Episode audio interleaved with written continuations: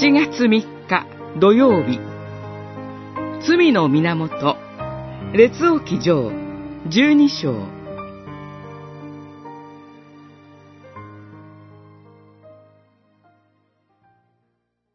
彼は一体をベテルにもう一体をダンに置いた。このことは罪の源となった。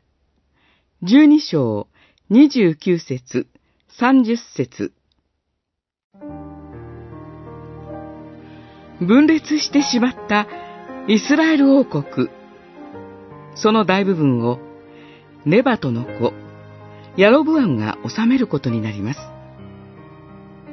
あろうことか彼は王権を振るうために金の格子を2体作り、礼拝の対象とします。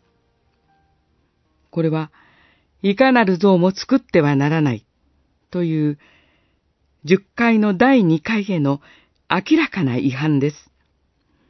彼は自分の作った格子に生贄を捧げ、自分の作った聖なる高台のために祭祀を立て、勝手に定めた日に祭壇に登りました。ヤロブアムの行いは、罪の源と表現され、後の王たちは、このヤロブアムの罪を引き継ぐことになりました。人間本位の神理解、礼拝理解は偶像礼拝とつながっています。自分の益のために都合の良い神を作り上げることこそ偶像礼拝です。偶像礼拝はさらなる罪を生み出し、誠の命を蝕み、滅びへと至らせます。